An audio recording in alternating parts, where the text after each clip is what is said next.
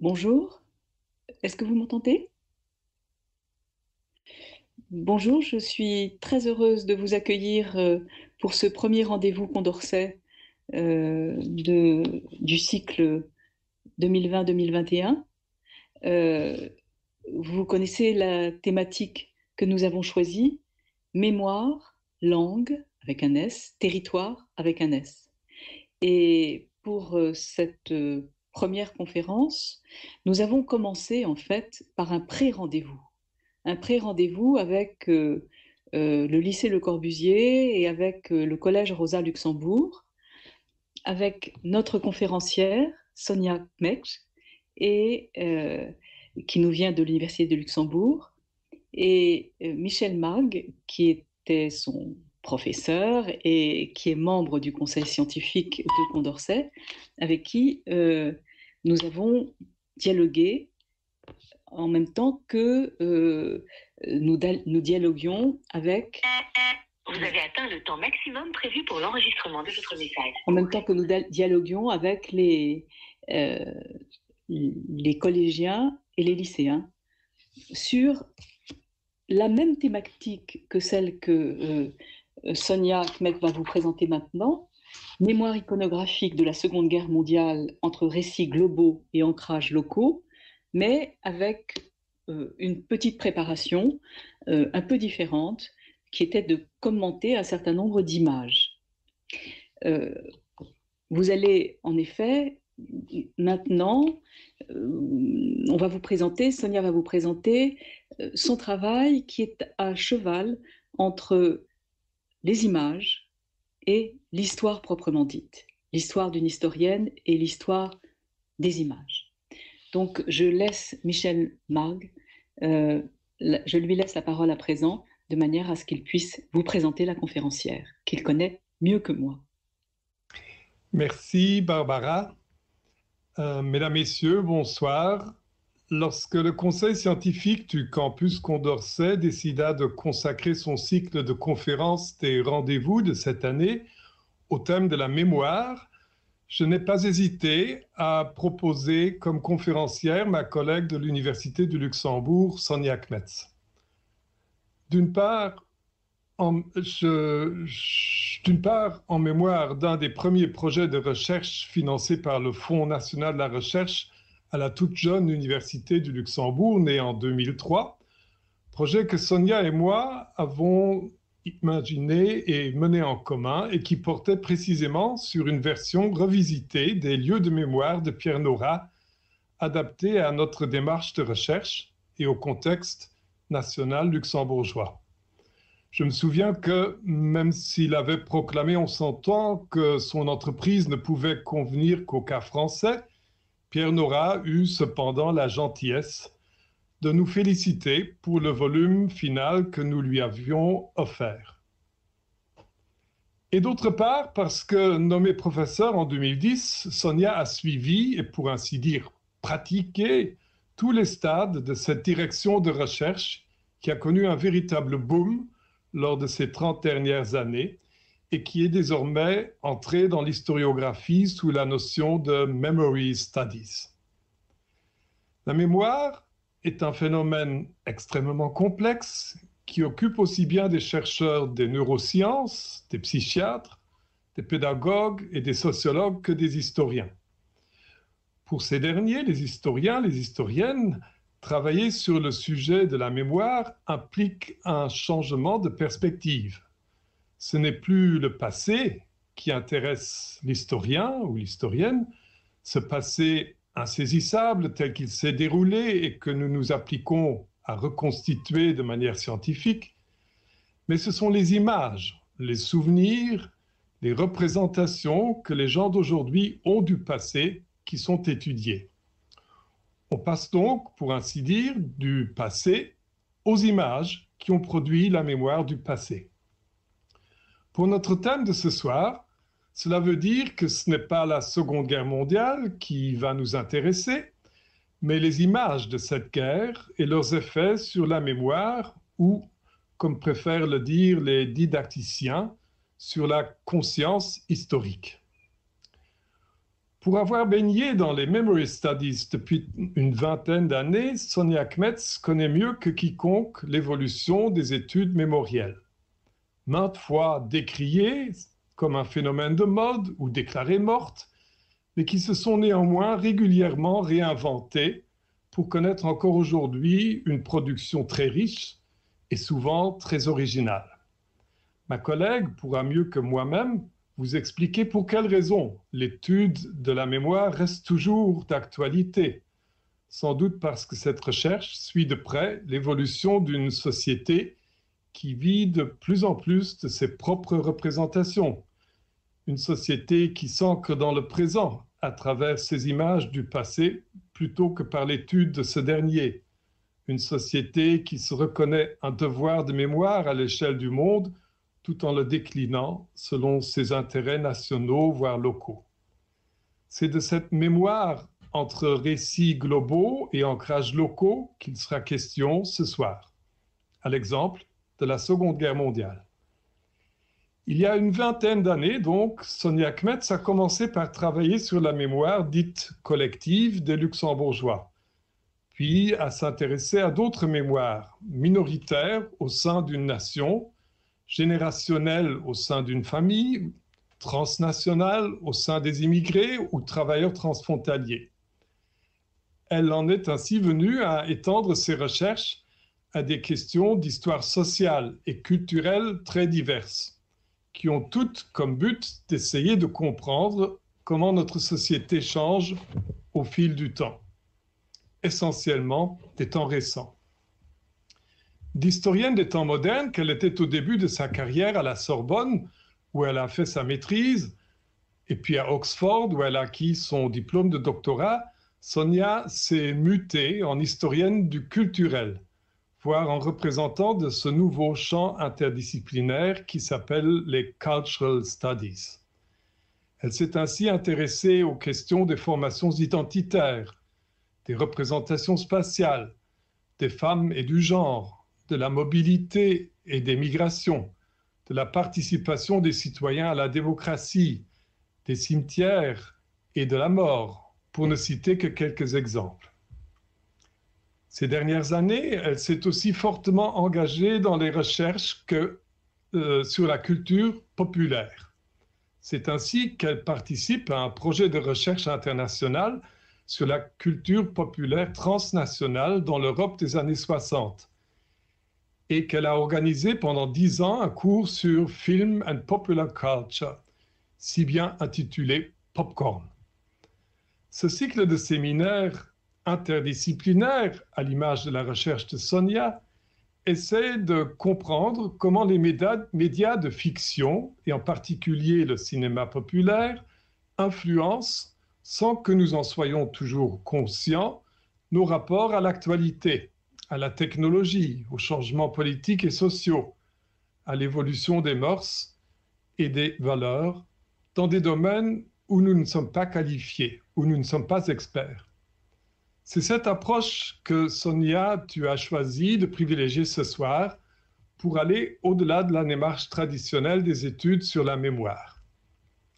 Pour tous ces thèmes de recherche, chère Sonia, tu as toujours essayé de rester en contact étroit avec la société dont tu scrutes les transformations, réalisant des expositions interactives, faisant des interviews, intégrant les gens que tu étudies dans tes recherches discutant avec les étudiants dans tes séminaires les résultats de tes recherches.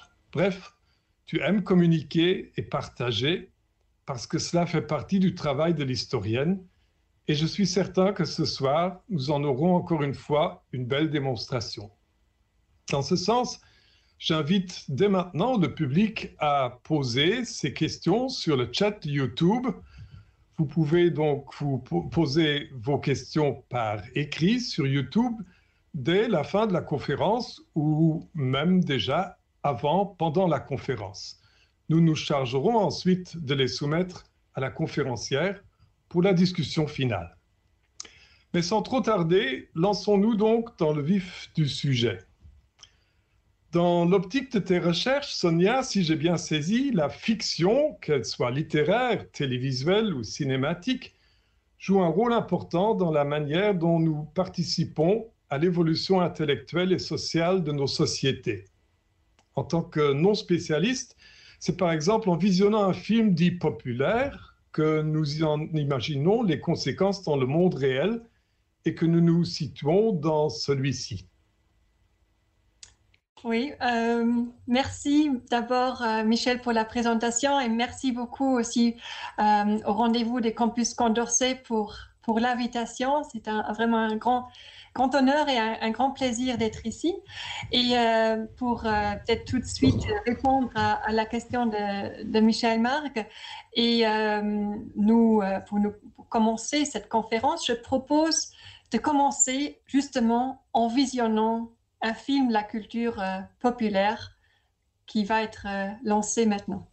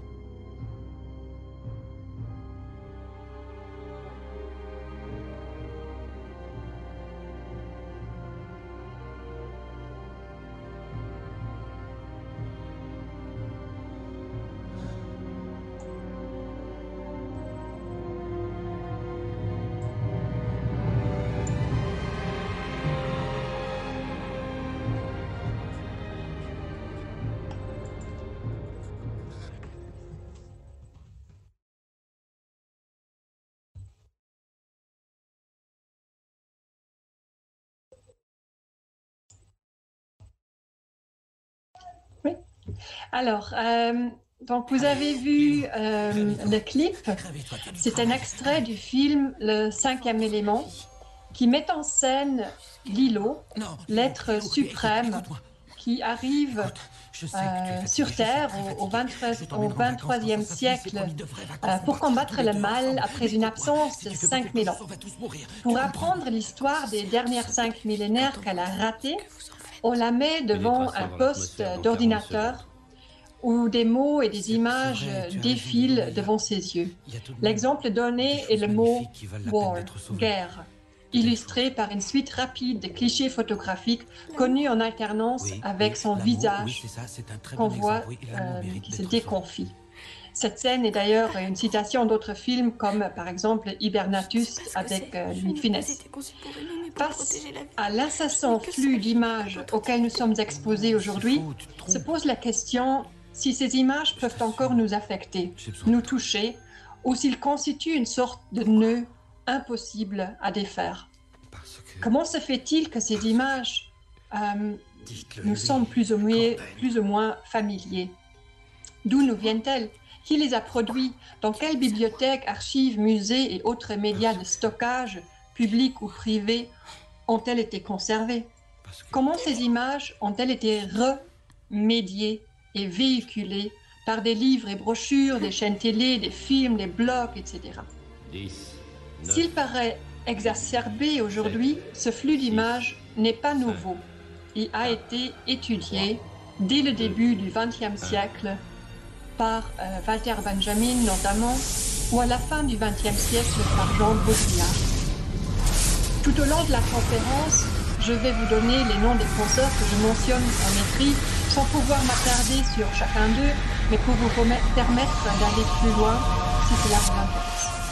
Ainsi, Baudrillard, euh, qui a publié notamment La guerre du Golfe n'a pas eu lieu en 1991, analyse la construction du monde par les images et propose le terme d'hyper-réalité pour désigner un univers dans lequel la différence entre l'original et la copie n'ont plus de sens, où les images sont déconnectées de leur contexte de production, oh où la représentation est la seule chose qui reste.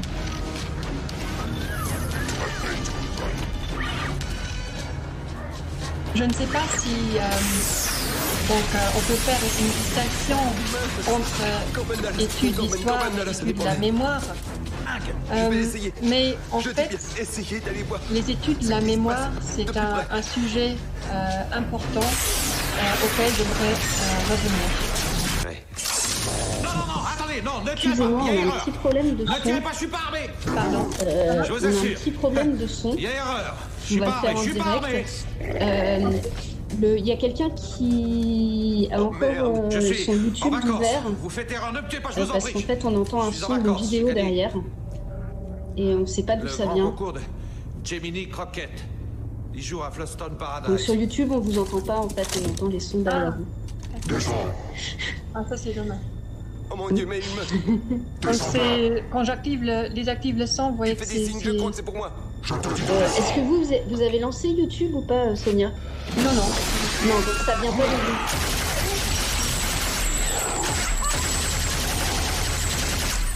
Alors attendez, ça vient peut-être de moi. Et si on mute tous les autres micros? Excusez-moi, c'est pas moi. Euh, attendez un instant. Ça vient peut-être de moi. Campbell Hop, là je pense que c'est bon. On va pouvoir reprendre. Je suis vraiment désolée. C'est pas de souci. Est-ce que je reprends Euh, Vous pouvez reprendre un petit peu en amont, je pense. Euh, Voilà, je vais m'excuser pour tous les spectateurs de, cette, euh, de, de ce problème euh, technique et je laisse la parole à Sonia. euh, qui, vous pouvez reprendre. Je pense que ça fait une bonne minute qu'il y a ce Ah. problème. Ok. Euh, ça va maintenant? Oui, oui, oui, c'est bon. D'accord. Ok. Donc en fait, je disais juste que euh, ce- cette analyse du flux d'images n'est pas nouveau, que Walter Benjamin et Jean Baudrillard l'ont déjà euh, analysé, euh, et que Baudrillard propose notamment le terme d'hyper-réalité pour désigner un univers dans lequel la différence entre l'original et la copie n'a plus de sens, où les images sont déconnectées de leur contexte de production, où la seule chose qui reste, c'est euh, la représentation. Alors, je crois que Michel voulait poser une question, mais je ne sais pas si c'était euh, ici ou plus tard. Euh, Michel, est-ce que tu voulais intervenir ici?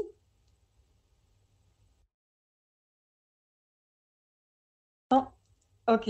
Donc, cette, cette conférence va en fait prendre la perspective des études de la mémoire. Donc, contrairement peut-être un peu à, l'histoire, l'idée, c'est pas de reconstruire le passé, comme Michel Marc l'a expliqué, ou de regretter la perte d'authenticité, authenticité, mais c'est plutôt d'étudier la remédiation, le comment et le pourquoi la mémoire est suppliée. Dans les deux sens du mot suppléer, c'est-à-dire compléter et remplacer, avec toutes les questions d'ordre éthique que cela pose. Donc, euh, nous nous concentrerons aujourd'hui sur la mémoire iconographique, plus spécifiquement celle de la Deuxième Guerre mondiale et de ces transformations de la culture de masse au début du XXIe siècle.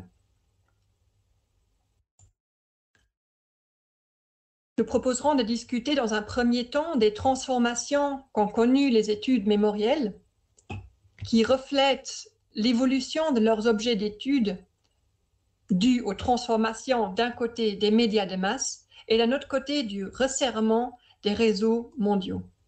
Ensuite, nous avons choisi deux exemples pour illustrer comment certains épisodes clés de la Deuxième Guerre mondiale sont transmises de façon parfois implicite et surprenante.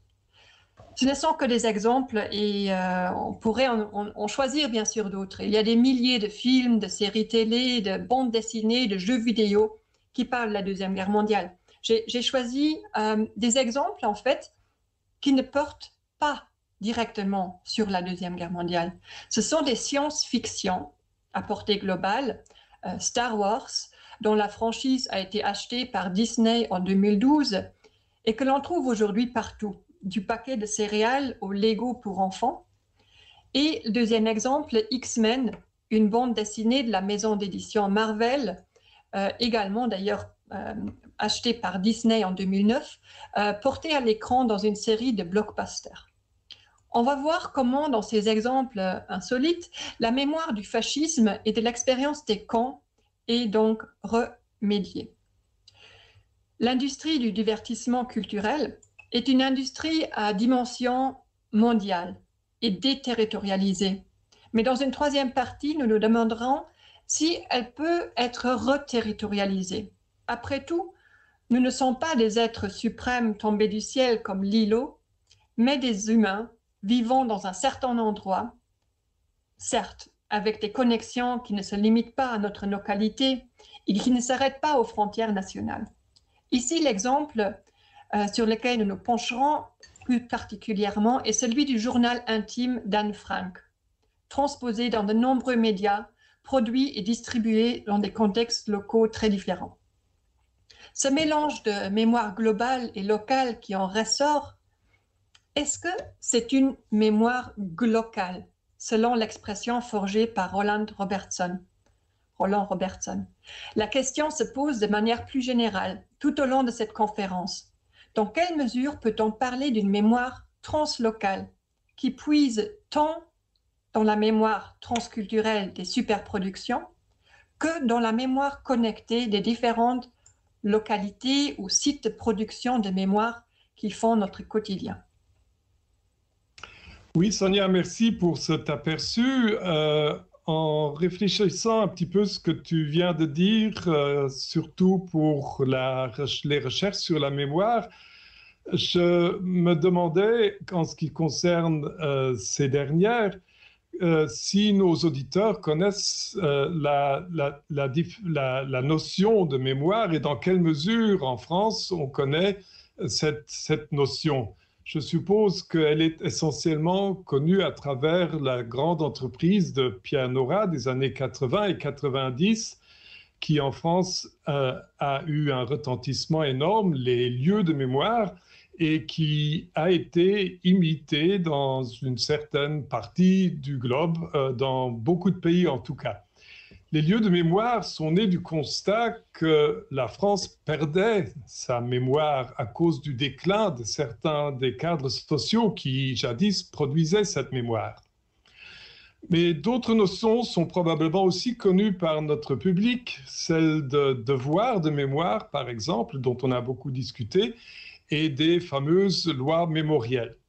Mais ce qui est peut-être un peu moins connu, et j'espère que tu en parleras, ce sont les développements plus anciens, avant Pierre Nora, et plus récents, des memory studies, notamment les développements théoriques en Allemagne, par exemple, qui portaient sur le rôle, ou qui portent sur le rôle des vecteurs de la mémoire des médias.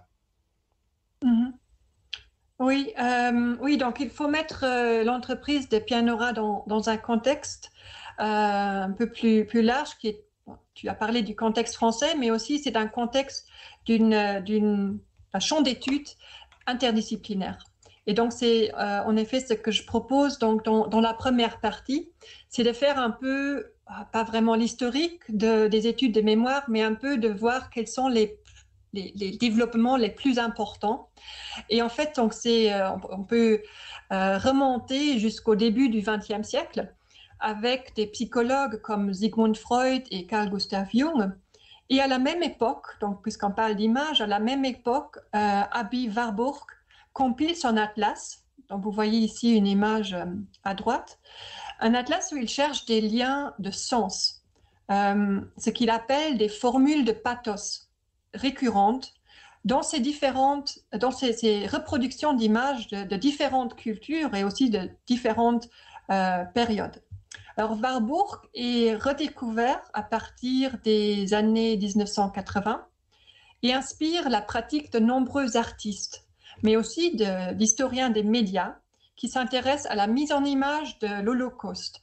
Euh, en particulier, d'autres phénomènes aussi, mais l'Holocauste en particulier, et euh, nous y reviendrons euh, bien sûr. il y a aussi une deuxième tradition académique qui se réfère au sociologue Maurice Advax, lui-même mort au camp de concentration de Buchenwald en mars 1945, qui étudiait les cadres sociaux de la mémoire collective. Il s'intéressait à comment l'appartenance de groupe, que ce soit une famille, un quartier, une ville, une religion ou un pays, entoure et limite notre compréhension du passé. Je cite, Il y a d'autant de façons de se représenter l'espace qu'il y a de groupes, résuma-t-il. Ces cadres sociaux euh, peuvent bien sûr se chevaucher, se heurter, et la vision du passé est donc euh, multiple.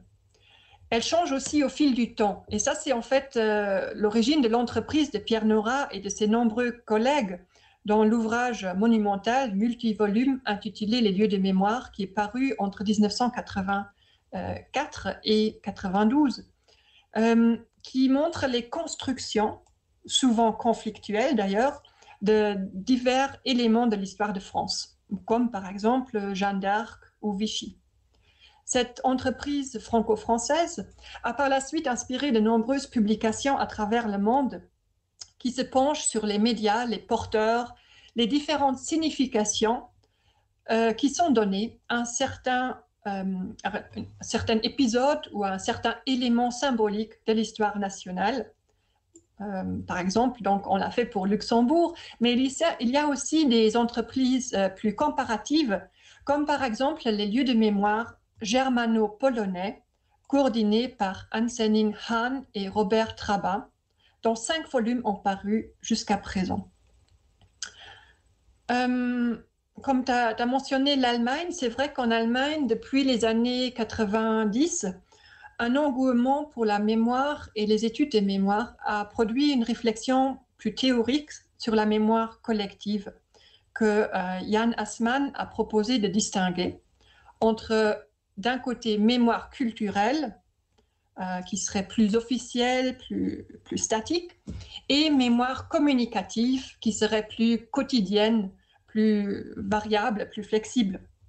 Euh, il y a d'autres qui, qui, lui ont répondu qu'en fait, toute mémoire est culturelle dès qu'elle est articulée. Et euh, Harald Welzer et son équipe ont travaillé plus précisément sur cette articulation et la transmission du passé entre générations ou plutôt sur la transformation du récit du passé en fonction de qui l'écoute et aussi en fonction des interférences des médias, c'est-à-dire des, images et des discours euh, médiatiques. Et il a proposé d'appeler cette configuration mémoire euh, sociale. Le, focus de cette recherche était d'ailleurs sur la Deuxième Guerre mondiale.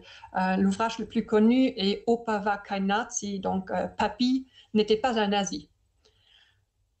Donc les, études des mémoires sont donc une approche euh, interdisciplinaire qui s'est développée et institutionnalisée avec des revues, des, collections scientifiques, des cours et une pléthore de colloques. Des artistes aussi se sont beaucoup intéressés à la mémoire et à la perte de mémoire, donc la perte d'identité, comme le montre ici par exemple l'œuvre de Christophe, euh, Christopher Marquez.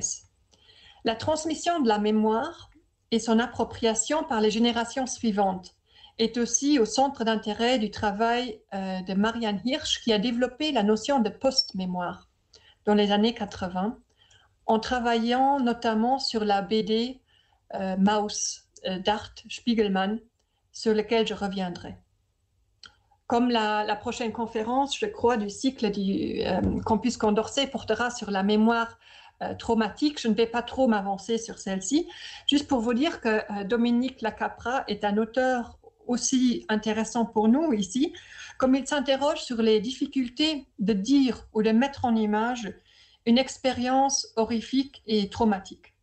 Il a travaillé aussi sur la bande dessinée Maus, mais aussi sur le film Shoah de Claude Lanzmann ou le roman La chute d'Albert Camus.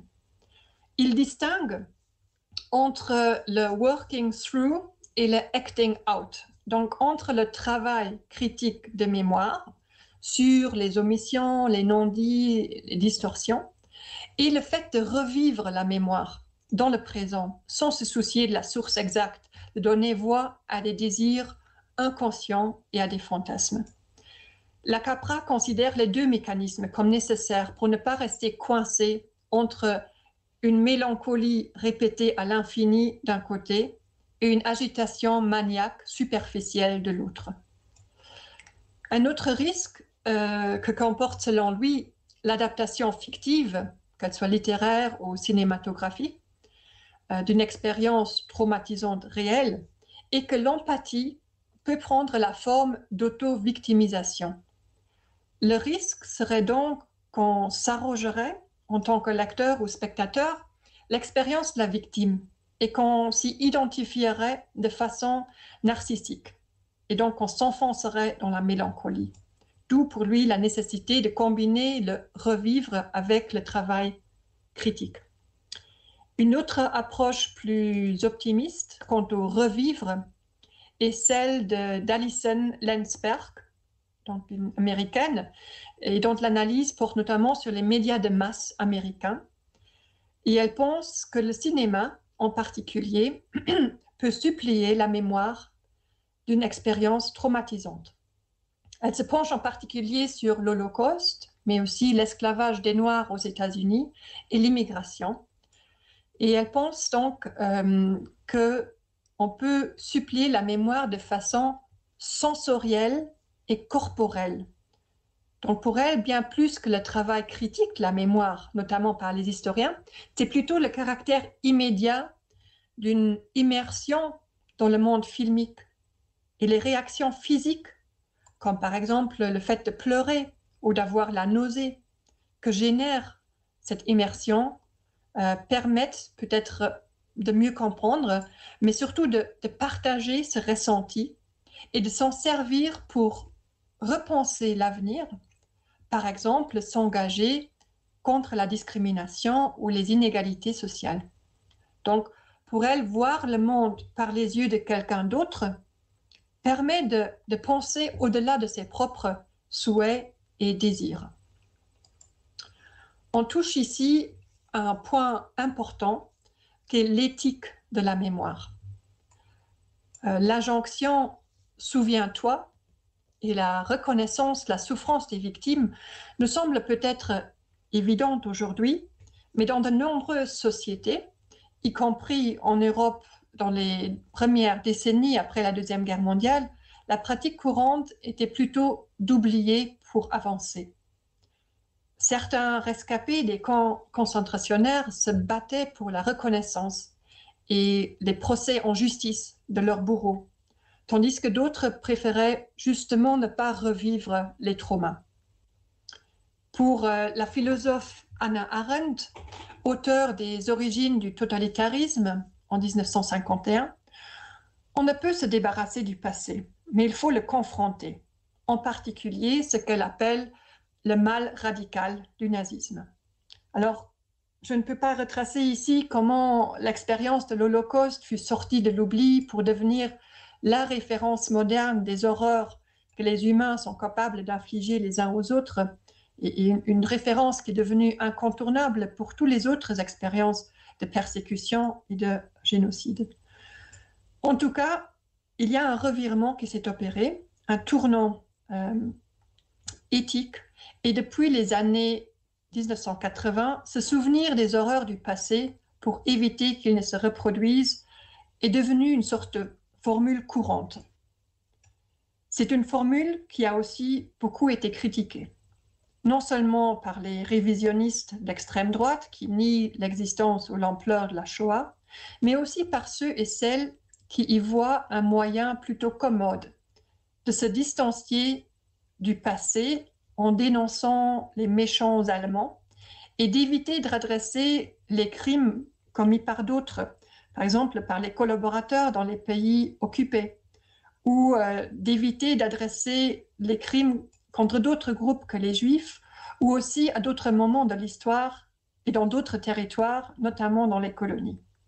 En fait, il critique justement ce que Anna Arendt dénonçait également, l'indifférence vis-à-vis de la souffrance des autres.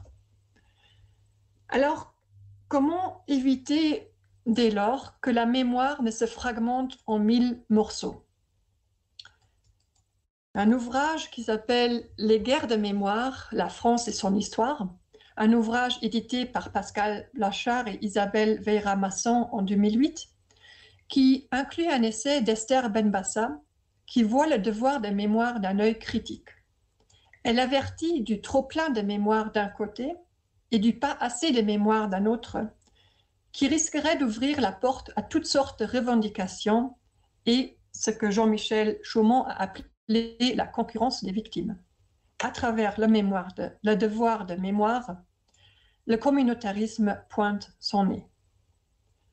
En Allemagne, Aleida Assmann a également réfléchi sur ce qu'elle appelle le paradoxe ethnique, euh, avec un N, qui exige d'un côté que les migrants arrivés en Allemagne après la Deuxième Guerre mondiale s'intègrent en apprenant l'histoire des crimes nazis et en s'y sentant vaguement coupables, tout en les excluant de cette communauté de mémoire et de rédemption par la commémoration, en insistant qu'ils ne partagent en fait pas la même histoire. Donc c'est un paradoxe. Mais, dit Assmann, ce paradoxe est une sorte de leurre, comme les jeunes Allemands ont tout autant de mal à s'identifier avec un passé de plus en plus reculé.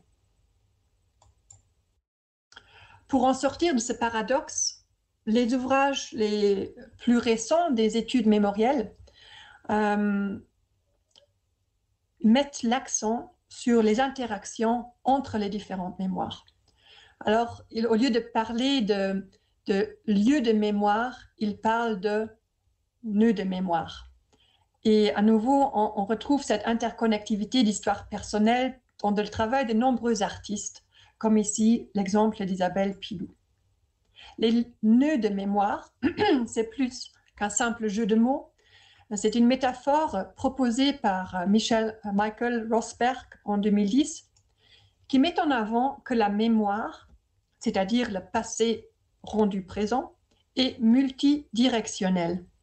C'est-à-dire qu'il n'y a pas de ligne directe qui relie mémoire et identité, mais tout un tissu de fils entremêlés qui permettent de faire des liens avec d'autres de façon plus ou moins conflictuelle. Rosberg ne nie pas la concurrence des victimes ou les guerres de mémoire, mais il insiste qu'il ne faut pas en rester là, mais au contraire qu'on peut voir comment de nouvelles formes de solidarité et de nouvelles visions de justice peuvent naître quand des récits portant sur la Shoah et sur l'occupation israélienne de Gaza ou sur l'esclavage ou sur la colonisation se croisent. Sans tomber dans le relativisme, il parle d'une densification, sickening, des différentes couches de la mémoire qui donnent des résultats souvent surprenants et productifs. Il rejoint dans ce sens la notion de mémoire cosmopolite développée par les sociologues Daniel Levy et Nathan Snyder, qui atteste une politique de la reconnaissance des victimes d'oppression étatique à travers le monde où le Holocauste sert de référent moral, tout en étant interprété de manière très différente selon les contextes nationaux et locaux. Il y voit même une nouvelle ère des droits de l'homme. Et un exemple peut-être euh, symptomatique, c'est le le Musée national de la résistance au Luxembourg devrait bientôt changer de nom pour devenir le Musée national de la résistance et des droits de l'homme. Astrid Erl y voit un véritable tournant transculturel dans les études de mémoire. On a dépassé les lieux de mémoire, dit-elle, pour étudier les routes de mémoire, les voyages, les traductions, les transpositions et les transformations de mémoire.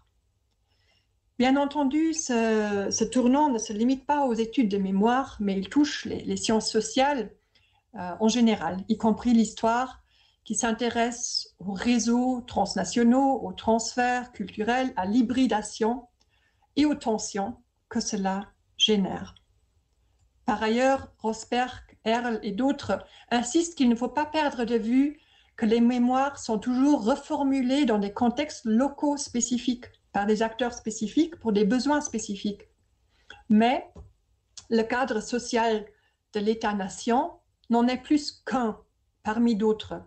Et ces cadres sont donc dynamisés par les nouvelles technologies, et les médias sociaux.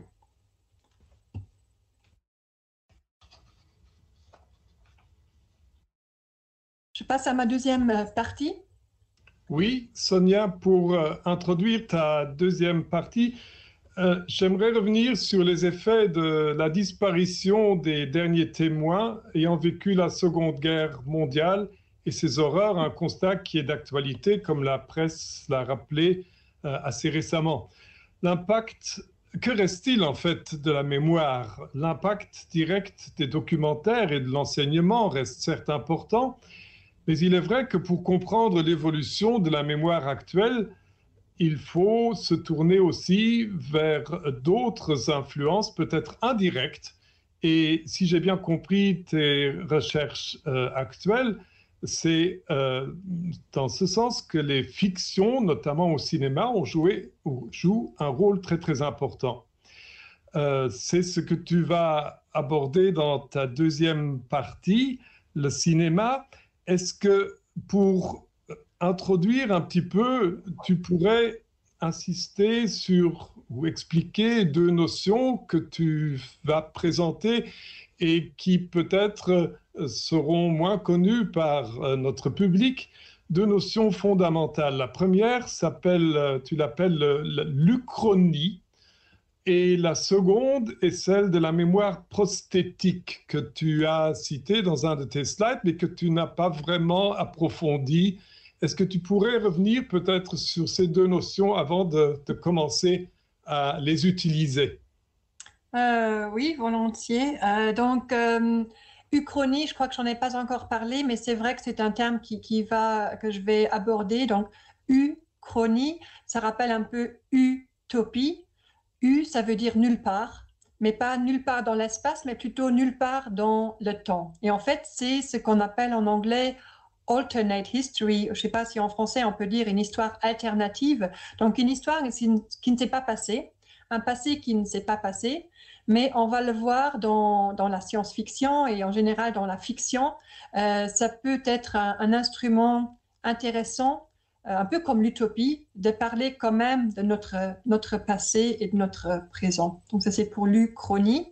Euh, L'autre terme, c'est la mémoire prosthétique. Oui, je suis passée peut-être un peu trop rapidement, donc ça vient de prothèse. Alors une mémoire prothèse, c'est une mémoire qui n'est pas la nôtre, qu'on a reçue de quelqu'un, euh, mais qui fait partie de notre corps quand même. Euh, donc c'est euh, Alison Landsberg qui développe cette notion. Et elle, vraiment, elle insiste sur le fait que c'est une, même si c'est pas notre mémoire, elle fait partie de notre corps. Donc, en, l'expérience, elle, se base sur la, phénoménologie de Viviane Sobchak, par exemple.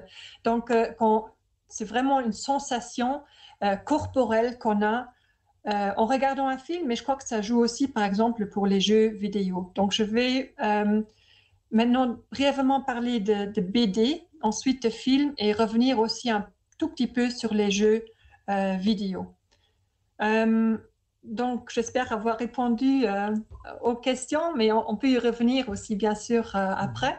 Donc, la, la, Seconde Guerre mondiale, c'est une guerre d'image, de, de, propagande, de contre-propagande, aussi une guerre d'image, pas seulement. et d'ailleurs, cette, cette, guerre d'image prédate la, guerre militaire si on pense aux films antisémites des nazis ou aux films esthétisant le fascisme de Leni Riefenstahl, aux actualités filmées qui n'étaient pas encore télévisées mais qui montraient dans les salles de cinéma, mais aussi aux posters et aux caricatures qui abandonnaient. Euh, le dessin animé a également été utilisé pour des fins de contre-propagande anti-nazie. Ainsi, en 1943, Disney produit un court film intitulé Der Führer's Face, primé d'un Oscar, qui montre Donald Duck faisant un cauchemar de travailler dans une usine d'armement euh, allemande. Utiliser la bande dessinée pour thématiser les atrocités des camps de concentration était en revanche plus controversé. Les images les plus connues proviennent de soldats américains et britanniques qui découvraient les camps de concentration et filmaient tout en détail pour en faire des documentaires. Certaines images réutilisées par d'autres documentaires, citées par des films de fiction, comme euh, les, déportés amaigris derrière les fils de barbelés ou les, les cadavres humains entassés, sont devenues de véritables images iconiques. Elles sont aussi citées par Maus, dont le premier volume, aux six titres Un survivant raconte Mon père saigne l'histoire, paru en 1986, traduit en français dès l'année suivante. Spiegelman y raconte l'expérience de son père, mais aussi les difficultés de celui de celui-ci d'en parler et du fils de gérer cette mémoire traumatique, cette mémoire prosthétique, si tu veux, si vous voulez. La bande dessinée apparu à certains critiques comme un média trop frivole, trop léger pour un tel sujet.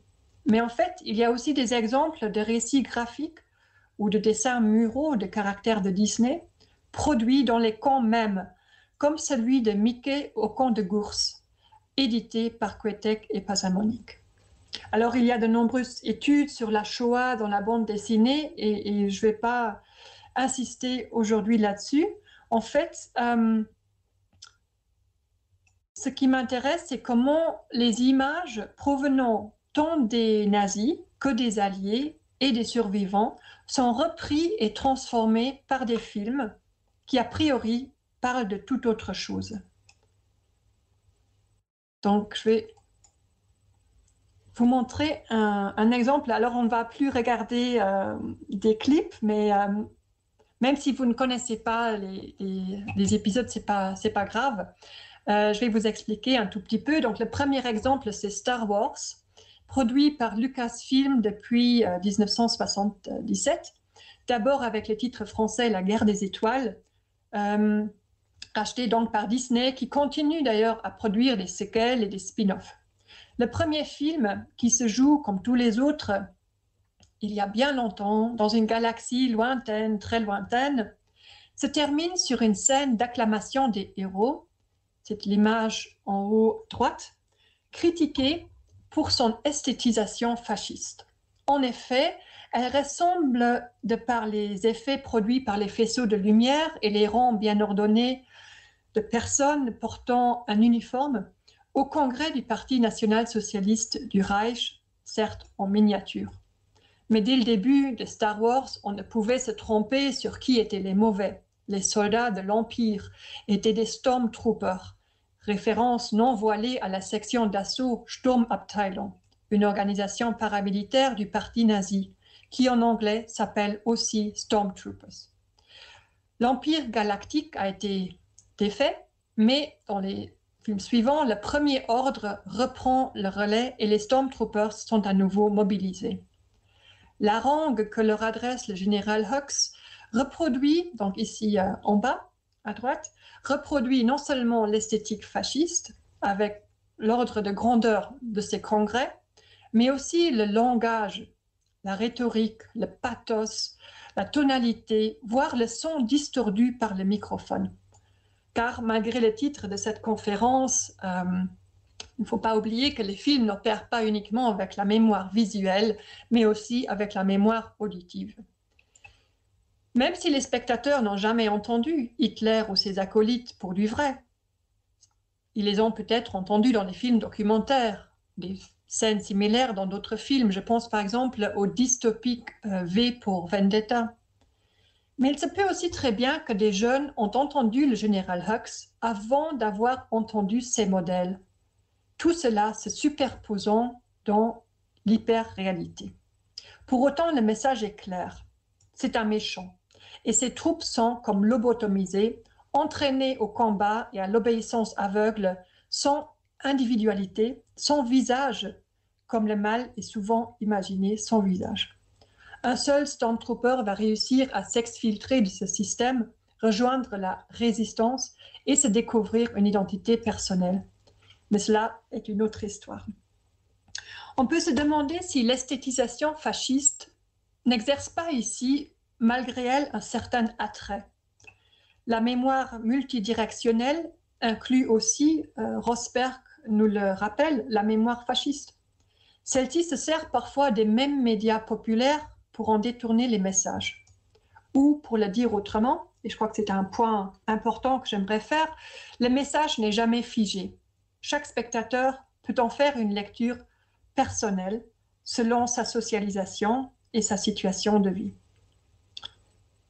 Pour en venir au deuxième exemple, les X-Men, Donc, euh, pour ceux qui ne connaissent pas l'histoire, c'est l'histoire de certains humains éparpillés à travers le monde qui découvrent qu'ils ont, qu'ils ont évolué génétiquement et qu'ils possèdent des forces surhumaines, comme la télépathie ou la télékinésie, par exemple.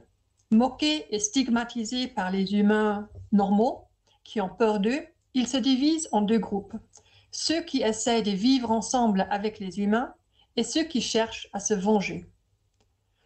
Toute l'histoire est en fait une sorte de parabole de la différence, de la haine d'autrui et de la tolérance.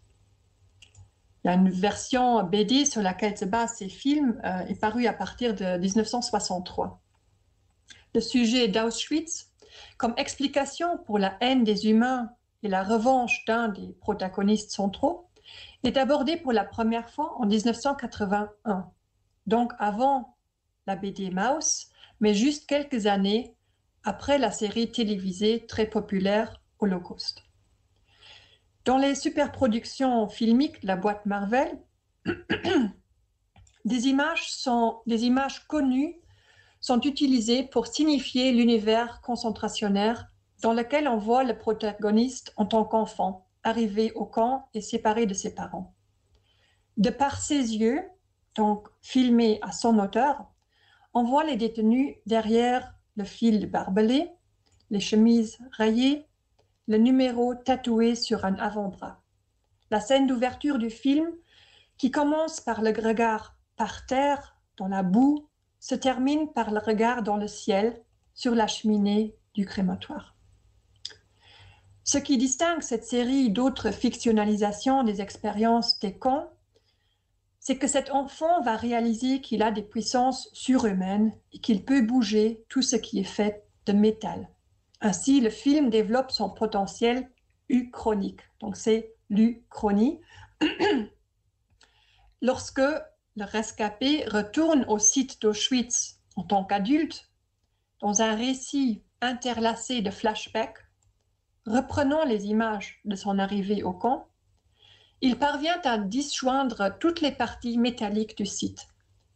En partant des postes de fil barbelés enfouis dans la terre, pour se terminer sur vraiment l'explosion du site, euh, qui est un site euh, mémorial, hein, qui n'est pas un site concentrationnaire à cette époque, qui donc euh, se configure une sorte de trombe géante. Le protagoniste suit d'ailleurs le mouvement. Il est d'abord couché sur le sol, la joue par terre, puis se dresse et lève le regard vers le ciel, comme vous le voyez ici sur l'image style. C'est une sorte de catharsis, dans le sens de la méthode psychothérapique reposant sur la décharge émotionnelle liée à l'extorisation du souvenir d'événements traumatisants et refoulés. Pour le spectateur, cela peut servir de mémoire prosthétique, donc de prothèse, comme l'a formulé Landsberg pour d'autres produits médiatiques, c'est-à-dire un substitut qui permet néanmoins de faire une expérience sensorielle du vécu d'autrui. Un autre exemple pour ce type de catharsis, mais du point de vue de la résistance plutôt que de la déportation, c'est le film Inglorious Bastards de Tarantino, qui met en scène la destruction jouissive par le feu de tous les magnats du parti nazi à l'intérieur même d'un cinéma. Le septième art, tellement manipulé par la propagande nazie, prend sa revanche comme l'ont noté les critiques de films. Si cette euh, réinvention filmique du passé choque certains spectateurs, il est certain que ces médias populaires ont aussi un impact sur la conscience historique, c'est-à-dire sur la manière individuelle d'appréhender le passé et de s'orienter dans le présent. Alors un, dernier exemple pour cette partie, c'est les jeux vidéo. On peut se demander en fait en quoi les jeux vidéo permettent également de développer une telle mémoire prothèse. D'un côté, l'expérience est encore bien plus immersive que celle d'un film, notamment dans les jeux de tir à la première personne, fondés sur des combats en vision subjective. D'un autre côté, l'empathie est moins centrale si elle est développée du tout. La plupart des jeux vidéo portant sur la Deuxième Guerre mondiale concernent des opérations militaires. parfois mélangé euh, avec toutes sortes de méchants fantaisistes, comme dans la série euh, Wolfenstein. Les développeurs de cette série, le studio suédois Machine Games, sont allés quand même plus loin, en inventant également une uchronie, donc une histoire alternative, où les nazis auraient gagné la guerre et le joueur se trouve dans la résistance dans les années 1960. Wolfenstein, le nouvel ordre de 2014, inclut une scène de sauvetage d'un scientifique juif d'un camp de concentration qui cumule tous les clichés visuels des wagons bétaillés aux nouveau-nés tenus par les pieds, comme on le voit ici, à la femme nazie sadique, en passant par le cabinet d'un médecin SS à la Mengele, qu'on retrouve d'ailleurs aussi chez les X-Men, et même des cadavres dans les crématoires et la fumée sortant de la cheminée. Même si c'est une réalité alternative, le passé est évoqué par le personnage qu'on joue nous-mêmes, qui est un soldat américain qui murmure J'ai vu de telles choses à Auschwitz et j'ai vu de telles choses à Buchenwald. D'ailleurs, Star Wars et X-Men existent aussi sous forme de jeux vidéo. Et si je dois avouer ne pas jouer moi-même, il s'agit d'une industrie de divertissement énorme dont l'étude académique est en train de se développer et que l'on aurait tort d'ignorer. Oui, merci Sonia pour euh, cette, deuxième partie. Alors tu l'as clôturée par une image assez, assez horrible d'ailleurs euh, que tu as euh, intitulée Remédiation et Uchronie. Donc Uchronie, nous avons bien compris, une, une histoire euh, réinventée inventée, alternative. Pourquoi avoir choisi le terme de remédiation? Euh, Si je vois bien, c'est un terme qui est beaucoup utilisé dans le monde anglophone euh, et puisque la grande partie de la recherche sur la mémoire aujourd'hui est anglophone, hein, euh, tu l'as certainement reprise ici mais est-ce que tu pourrais nous en préciser le sens, surtout avant mm. d'aborder ta dernière partie, la plus, la, celle qui va donner lieu à ta, ta, conclusion, où tu reprends le terme de, de glocalisation, remédiation? Euh, oui, merci Michel. En fait, oui, c'est peut-être une mauvaise, euh, un, un, mauvais ami, une mauvaise traduction.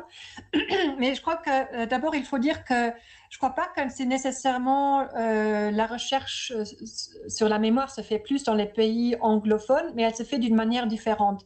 Donc en France, il y a beaucoup de recherches là-dessus, euh, mais c'est plus euh, presque une mémoire, l'utilisation politique de la mémoire.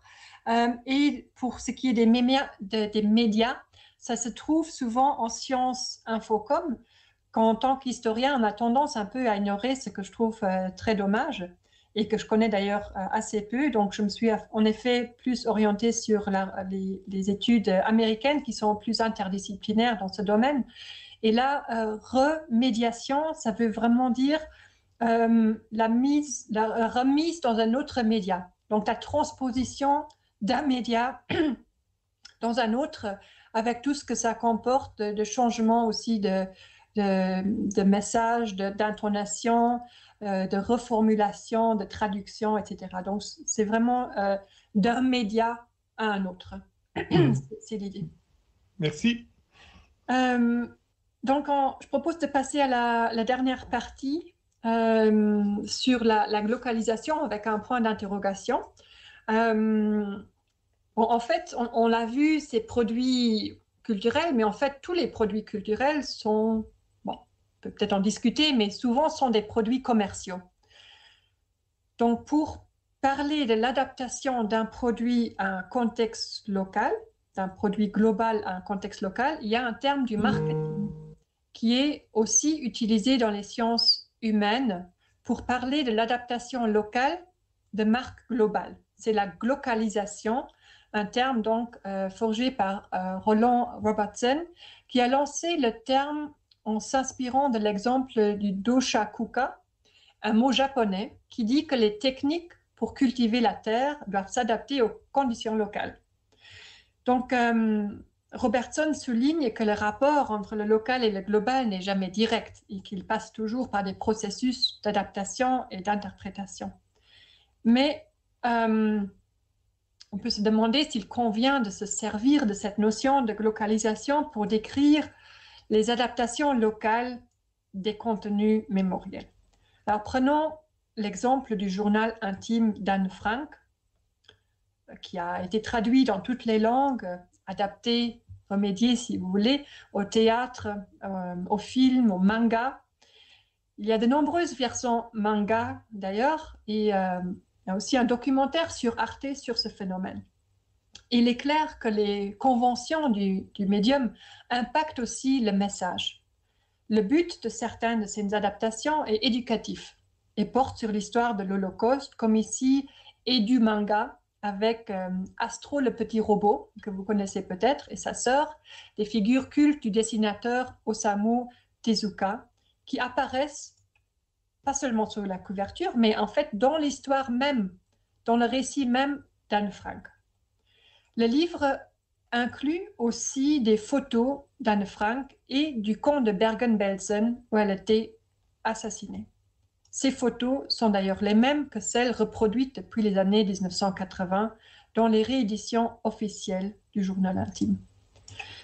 Mais pour déterminer le degré de localisation, il faudrait s'intéresser surtout au contexte de production et de distribution. On trouve en effet des adaptations locales comme euh, celle de 2011 qui a été distribuée par le Holocaust Education Center Japon, euh, qui envoie 1200 copies de ce, de ce livre, publié par Shushaisha, aux écoles des trois préfectures les plus affectées par le tremblement de terre et l'accident nucléaire de Fukushima. Le message qui l'accompagne, donc qui accompagne ces, livres, dit, je cite, Anne Frank a écrit dans son journal intime sur son désir de paix et d'une longue vie et aussi de son souhait de travailler pour le bien-être humain. L'Holocaust Education Center espère que ce livre donne aux enfants vivant dans ces régions de l'espoir et du courage. Donc, c'est vraiment une décontextualisation euh, du, euh, de l'Holocauste et euh, on ne parle aussi pas ou peut-être ça permet de ne pas parler justement du Japon pendant la guerre, où il y a aussi des crimes de guerre, notamment lors de l'occupation de la Corée, qui sont souvent liés ou minimisés. Et certaines versions d'Anne Frank peuvent être lues comme un roman sans lien aucun avec l'histoire.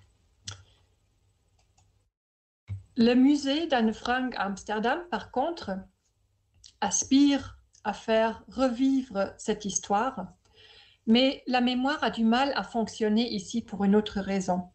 Dû au succès mondial du livre et de ses produits dérivés, le lieu est devenu une attraction touristique qui fait qu'on, et je l'ai fait il y a quelques années, patiemment la queue dehors et on attend ensuite dans la file pour accéder aux différentes pièces du musée qui se situent dans la maison même euh, dans laquelle fut cachée Anne Frank. Le musée tente de combiner travail critique de mémoire et en même temps de faire revivre les émotions euh, prosthétiques qu'on a pu avoir en lisant le journal de la jeune fille, en exhibant des objets personnels ici. Mais à mon avis, peut-être c'est différent maintenant, la présence des autres touristes empêche l'immersion et la mémoire prosthétique. Par contre, le musée réussit à combiner cet ancrage très local avec un message translocal qui porte sur d'autres expériences du racisme. Dans ce sens, la globalisation y joue, car pour Robertson, le rapport entre le global et le local est toujours une dialectique entre la particularisation de l'universalisme et l'universalisation du particularisme. Ceci explique aussi comment le New York Times a pu euh, titrer en août 2016 euh, Anne Frank Today is a Syrian girl.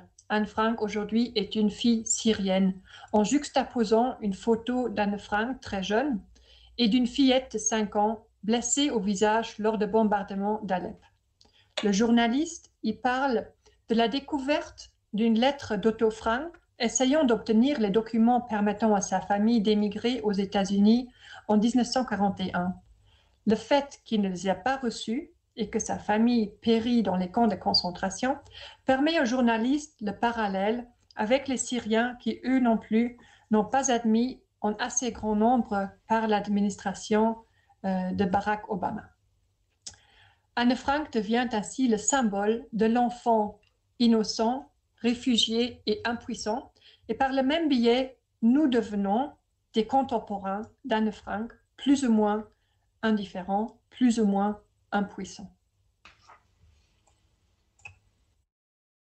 Un autre symbole d'innocence persécutée, pour, pour terminer, euh, c'est une image des plus emblématiques de la Deuxième Guerre mondiale.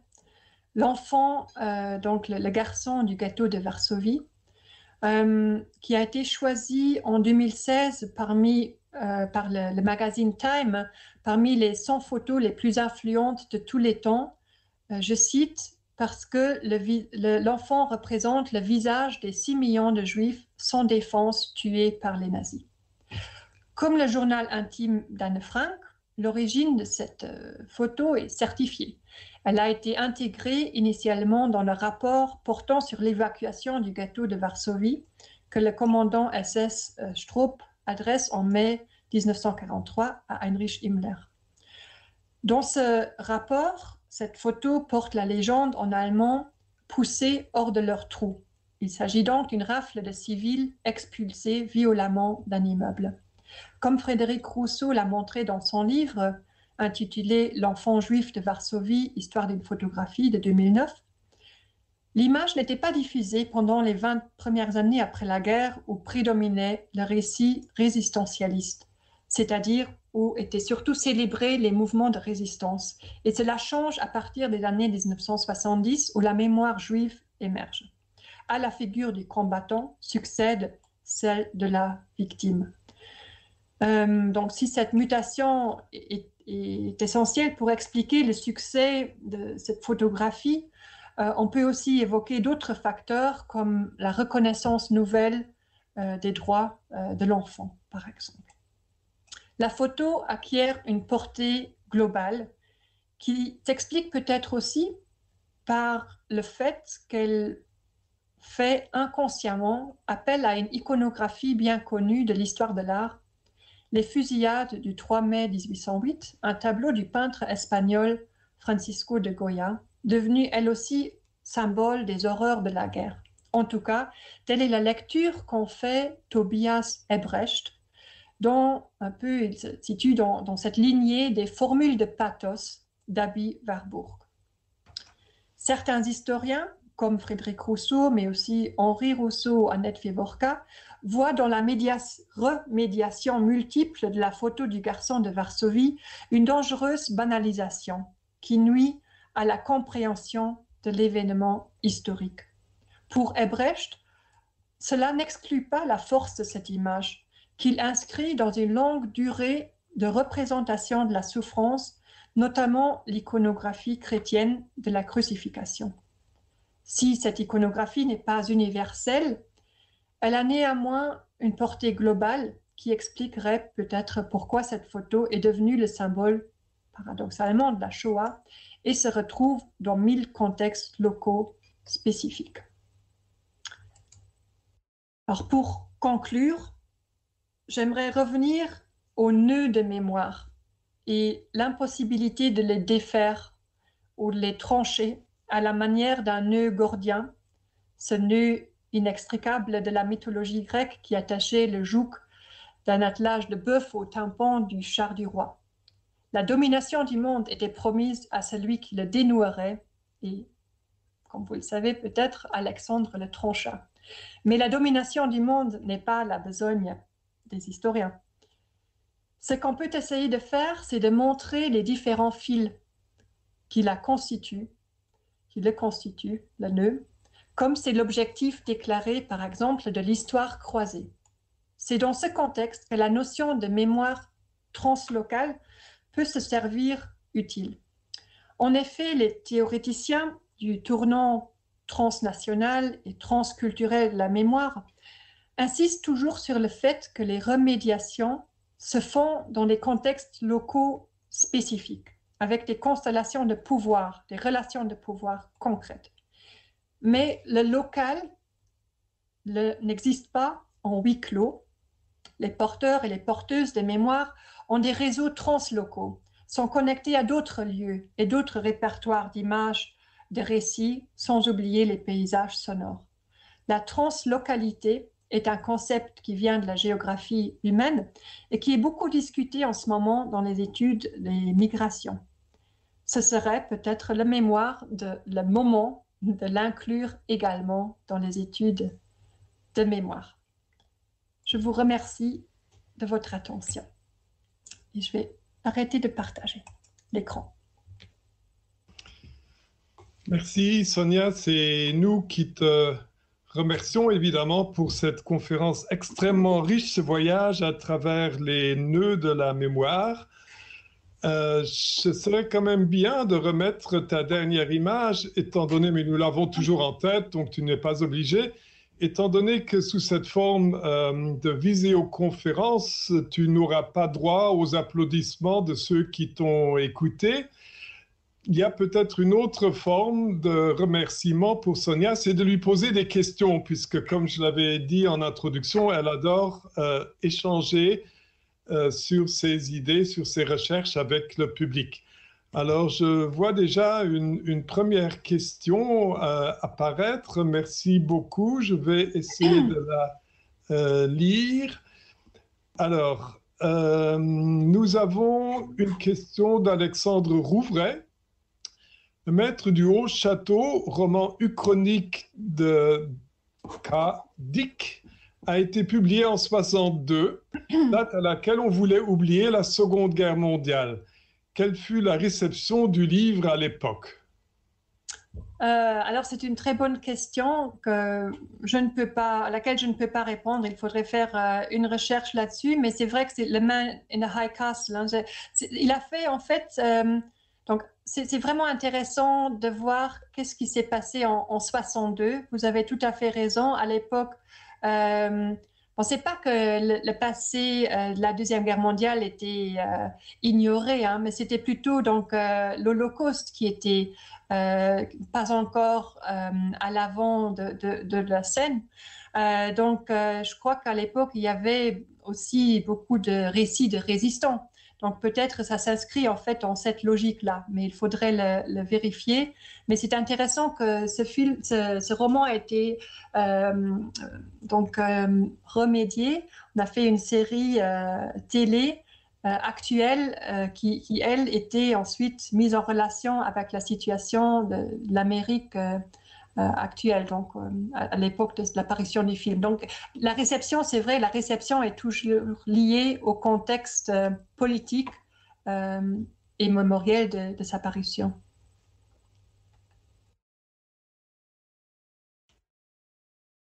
Est-ce qu'il y aurait une, autre question de la part des auditeurs? Il y en a une qui arrive là.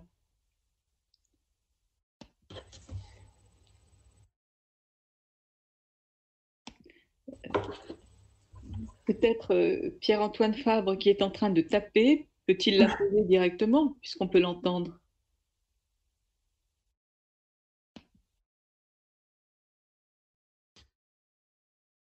Oui, je peux la poser, je peux la poser directement, donc je cesse d'écrire.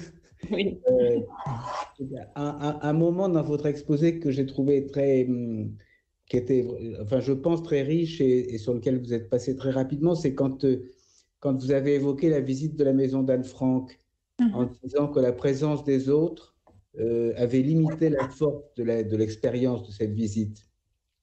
Et j'aimerais que vous reveniez, euh, parce qu'au fond, ce que vous disiez n'était pas, je, je crois l'avoir compris, mais n'était pas si évident que cela. Mhm. Euh, parce qu'on peut avoir aussi bien le sentiment de partager avec d'autres euh, cette mmh expérience. Euh, mmh j'aimerais que vous reveniez là-dessus, ce qui ça me semble important par rapport à, aux problèmes généraux qu'on agite ce soir, c'est-à-dire ce rapport entre la mémoire dans ce qui peut la constituer comme profondément individuelle, et puis les médiations collectives de cette mémoire, et enfin le discours de l'histoire. Oui, oui. Euh, oui, merci, c'est une très bonne question. Donc, ça fait quelques années que j'y étais. Et c'est vrai qu'il y a différents moments dans ce musée. Donc, euh, c'est le fait d'être dans une file d'attente euh, qui, qui m'a sorti en quelque sorte de l'expérience sensorielle aussi, d'être dans cette maison et de, des auras, etc., des, objets.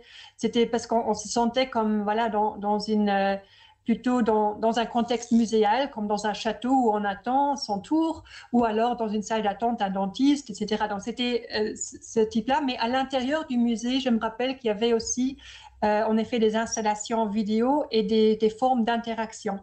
Et là, on, on, pouvait entrer en contact justement avec d'autres interprétations. Et ça, ça permettait plus, euh, oui, ce, que j'essayais de montrer aujourd'hui aussi, d'avoir un, dialogue, donc une, mémoire dialogique, je crois comme Alaida Asman l'appelle aussi, donc euh, de s'échanger sur ces expériences. Et euh, même sur différentes mémoires, même si ici c'était donc oui, c'est vrai.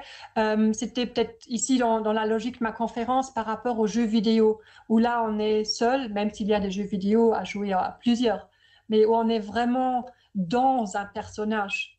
Et ici, c'était un peu euh, oui, la difficulté d'entrer dans, une, atmosphère en quelque sorte. Merci.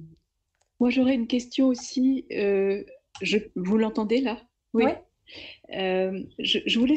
Bon, vous avez à un certain moment dressé une, un, début d'opposition entre les lieux de mémoire et les mhm. nœuds de mémoire. Et en même temps, euh, vous avez parlé d'éthique de la mémoire. Mhm. Est-ce que, la, est que, la, position de l'éthique de la mémoire est la même dans un cas et dans l'autre? Et est-ce que euh, c'est par rapport à l'éthique de la mémoire que vous préférez, me semble-t-il, euh, les nœuds au lieu oh, C'était une, très bonne question. Oui, je crois qu'il y a deux éthiques un peu différentes. Euh, donc, comme Michel l'a rappelé également, donc au départ, en tout cas, les, lieux de mémoire, je crois que ça a évolué aussi, mais au départ, c'était donc le constat d'une perte de mémoire et comment y, pallier. Euh, et tandis que pour les nœuds de mémoire, c'est plutôt l'inverse, c'est qu'on voit un trop plein de mémoire on a tellement de fils, on ne sait pas très bien quoi en faire. Et euh, donc, c'est une, autre euh, logique un peu euh, derrière. je ne dirais pas que je préfère nécessairement l'un à l'autre. Je crois que les lieux de mémoire, et, comme nous, l'avons pratiqué aussi, nous avons essayé de les, de les réfléchir d'une manière transnationale, et on peut le faire. Donc, la, comparaison germano-polonais le montre. C'est très intéressant de voir comment un élément symbolique et vu des deux côtés de la frontière comment ça change à travers le temps. Donc, dans un lieu, il y a aussi plein de nœuds. Il faut juste les chercher. Oui. Est-ce que, par exemple, le, le, manuel dont vous parliez, qui me paraît euh, quelque chose de remarquable, en effet, le manuel franco-allemand, euh, bon, euh, est-ce que ce manuel est, lui-même un, emblème de nœud? Euh, oui, donc c'est un manuel dont j'ai parlé avant avec la rencontre avec les élèves. Euh, Vous pouvez le un... un peu plus peut-être parce que je ne l'ai pas décrit. Mais bon, c'est les mêmes événements et les mêmes durées qui sont, qui sont décrites simultanément. C'est ça. Dans les deux euh, langues, d'ailleurs, dans les deux langues. Ce qui me paraît très important. Donc, c'est une entreprise commune qui mm. euh, a été publiée dans les deux langues, mais une entreprise commune d'historiens allemands et français de produire un manuel. Euh, et je l'ai contrasté avec l'expérience des historiens israéliens et palestiniens qui ont essayé de faire quelque chose euh, de commun et qui n'ont pas réussi, qui ont à la fin publié un manuel avec deux pages sur la même histoire. Mais pour le manuel franco-allemand, euh, ça a fonctionné. Euh, je crois qu'il, oui, c'est une. Un nœud, on, pourrait l'analyser comme, oui, comme une, mise en commun de, deux récits, mais je crois que les historiens ici ont essayé de dépasser cela et de construire quelque chose de nouveau, un, récit. Euh, mais bon, ça serait, serait une analyse intéressante à faire, que je n'ai pas faite. Et, je vous proposerais, si je peux me permettre, de, de, la comparer à ce qui s'est passé, par exemple, avec les commissions de réconciliation, la mmh. commission Vérité et Réconciliation, qui a produit euh, un, seul discours mm-hmm. à partir de discours antagonistes et, et qui, euh, en, principe, que tout séparait, pour produire un, seul effet qui est assez de passé, assez de passé commun pour faire le peuple arc-en-ciel. Vous voulez dire en Afrique du Sud? En Afrique du Sud. Je parle de la, de la Commission d'Afrique du Sud. Mm. Oui, oui, ce serait euh, bon. Je crois que c'était en France et en Allemagne, c'était un passé beaucoup plus reculé déjà et, moins euh, donc euh, par rapport à, l'Afrique du Sud où, les blessures étaient encore beaucoup plus ouvertes. Oui. C'était surtout un passé beaucoup plus connu en Afrique du Sud, beaucoup plus inconnu en Afrique du Sud. Mm. En Afrique du Sud, il n'y avait rien. tous les documents avaient été détruits et on ne savait pas qui était mort. Mm. Plus de morts. Il n'y avait que ça, mais il n'y en avait plus. Donc ça, c'est une vraie différence, certainement. Oui. Oui.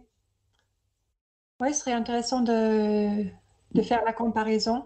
Parce que si vous voulez, euh, l'idée derrière, c'est que euh, euh, l'histoire Palestine-Israël, c'est très difficile à produire comme ça. ça ne, à mon avis, ça ne pourrait se produire. Mm. Il y a une commission du mm. genre la commission vérité et réconciliation où tout serait dit. Mm-hmm. Le problème, c'est que c'est quand tout n'est pas dit.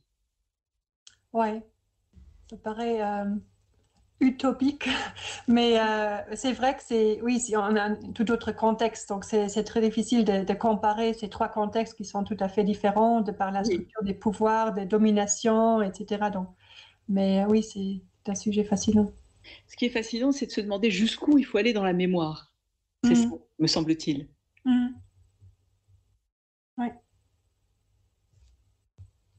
Nous avons une question d'un ancien étudiant de l'Université de Luxembourg, euh, André Marquez. Il écrit Avant tout, merci beaucoup pour cette présentation et conférence très intéressante. Dans le médium du film Schindler's List, a de quelque façon brisé cette réticence de montrer le thème sérieux de l'Holocauste dans les médias de divertissement. À la différence des films, les jeux vidéo utilisent beaucoup l'aspect uchronique, comme l'exemple de Wolfenstein. Est-ce que ceci sert pour créer une sorte de distanciement des faits réels, considérant que dans ces jeux, le joueur a un rôle bien plus actif, étant plus acteur qu'observateur? Et est-ce que ce rôle actif pose un défi particulier pour la représentation de thèmes sérieux de la Deuxième Guerre mondiale? Alors, bonjour à André Marquez, d'abord. Euh, et c'est une question, bon, c'est plusieurs questions euh, intéressantes. Donc, euh, Schindler's List, ce n'est pas nécessairement le tout premier. Je crois qu'il y a la série Holocauste fictionnalisée qui, qui, est souvent cité comme un des premiers, mais c'est vrai que c'est Hollywood ici qui, qui euh, pas seulement qui, qui s'en charge, mais c'est aussi lié à la fondation de Steven Spielberg sur euh, donc les archives audiovisuelles des, témoins. Donc c'est encore un peu plus, plus vaste que qu'un film, euh, mais c'est vrai que euh, ça constitue une sorte euh, d'ouverture dans laquelle par la suite il y a de nombreux films qui vont s'y mettre. donc je sais pas si, j'espère que c'était peut-être plus un commentaire que question pour les jeux vidéo.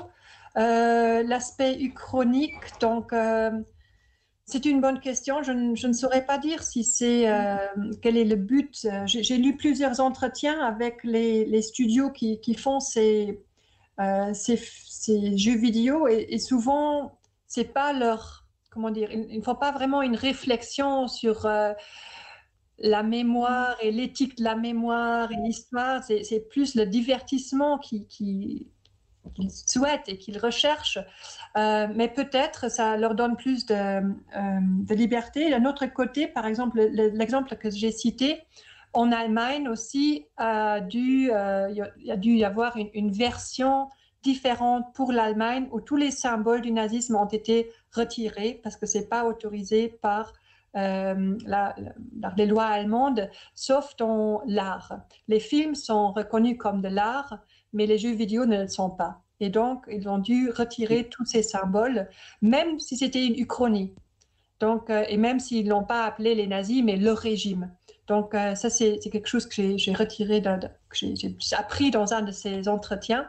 Mais pour la question du, du, rôle actif, euh, la sériosité en général des jeux vidéo, et, c'est quelque chose qui est souvent discuté, mais je crois que ce n'est pas le problème le plus euh, crucial pour les, jeux vidéo, c'est plutôt cette idée que euh, quelqu'un qui, avec une vision subjective, devient un tueur, qu'est-ce que ça fait avec les joueurs? Donc ça, c'est une question qui est, je crois, plus discutée encore que la sériosité du genre.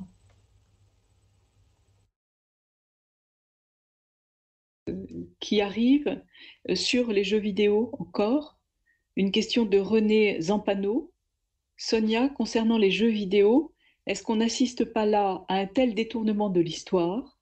Que cela est tout à fait déconnecté, l'histoire étant juste utilisée comme un plot Oui, d'un côté, oui. Euh, d'un autre côté, est-ce qu'elle peut juste être utilisée comme plot. Est-ce que nous qui la voyons ou la jouons, est-ce que pour nous, comme on a d'autres euh, images en tête, d'autres récits, euh, est-ce que ça peut être juste un plot? Donc je crois que c'est ça que je voulais montrer, même si ce n'était pas l'intention ou si l'intention est le divertissement, ce qu'en fait ce qu'on font les spectateurs, c'est très individuel et ça dépend de notre euh, propre autre expérience, euh, que ce soit euh, de, mémoire familiale ou de mémoire euh, d'autres, d'autres lectures, d'autres rencontres. Donc chaque spectateur en fait quelque chose d'autre. Et, je crois que pour beaucoup de joueurs, peut-être c'est, plus qu'un plot, mais ça aussi serait quelque chose à analyser et qui peut-être a déjà été analysé. Donc les, game studies, c'est vraiment un, domaine dans, les, sciences humaines qui est en train de se développer beaucoup. Le terme de remédiation pourrait-il convenir pour euh, l'appropriation par... Pardon, j'ai pas compris. Pour l'appropriation? Par chaque joueur, justement. C'est une sorte de remédiation subjective ou euh, euh, individuelle individuel, mais il n'y a pas le média qui intervient à ce moment-là. Donc, euh, pour moi, dans le cas de ma compréhension du terme, c'est plus la transposition d'un média dans un autre. On dit que l'appropriation personnelle, il n'y a pas de média qui intervient, mais c'est plutôt euh, psychologique ou, corporel. Ou, oui. Très bien.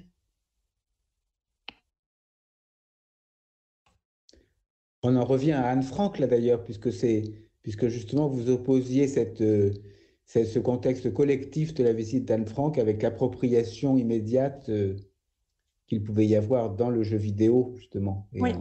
Et, presque en lui accordant une valeur positive en réalité à cette, euh, à cette immersion. Oui, peut-être. Ben, c'est un peu dans, la, lignée d'Alison Landsberg. Je trouvais ça assez attirant, oui, cette idée d'une mémoire prothèse. Euh, surtout pour les jeunes, je crois personnellement, quand, j'ai lu justement Anne Frank, mais aussi d'autres euh, d'autres romans plus, euh, fictifs ou fictionnalisés de, de, la Deuxième Guerre mondiale, ça m'a beaucoup marqué en tant que jeune. Donc, euh, je crois que c'est et à partir donc l'immersion, ça peut être dans l'imagination, mais ça peut aussi être euh, en effet dans un jeu vidéo ou, dans un film ou dans un musée, bien sûr. Il y a peut-être une différence avec euh, les, sciences historiques. Et ça, je crois que c'est quelque chose qui, euh, souvent, les historiens essayent de dire, voilà, c'est le travail critique de la mémoire, c'est justement la mise à distance des émotions. C'est justement le contraire de l'immersion. Et, euh, peut-être, oui, on peut suivre quelqu'un comme la Capra qui dit, voilà, il faut les deux, peut-être. Les, les temps, le revivre que le travail critique suis convaincue que le travail critique, la mémoire est extrêmement important, qu'on ne peut pas simplement le laisser de côté. Merci. Merci. Est-ce qu'il y a d'autres questions? Difficile avec toutes ces, ces remédiations.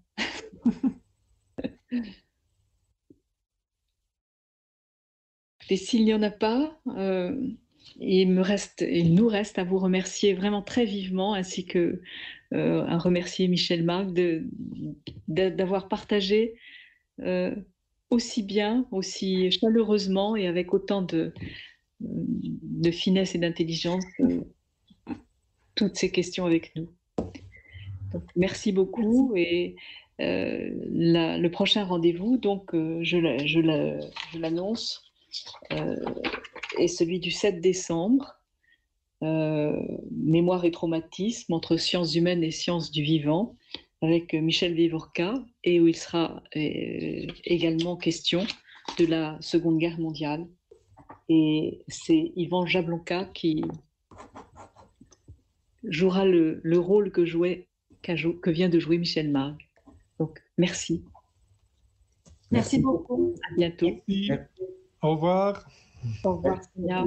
Merci. Merci.